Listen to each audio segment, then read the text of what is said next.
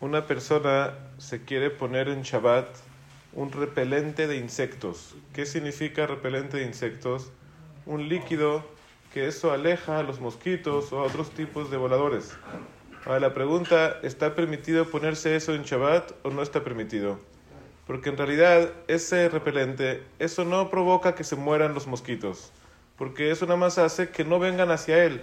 Pues los mosquitos van a quedar con vida, todo bien, no les va a hacer nada. Entonces, en realidad, por eso va a estar permitido ponerse ese repelente, pero con una condición.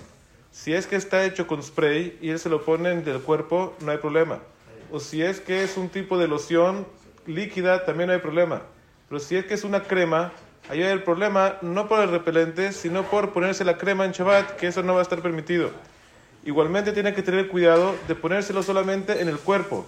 Pero si se lo pone en la ropa, hay otro problema, que normalmente esos vienen con un tipo de aroma o un tipo de perfume. Y si se lo pone en la ropa, se considera que molid reaj, que está haciendo que tenga olor esa ropa o ese, ese, ese tela o esa cosa que tiene.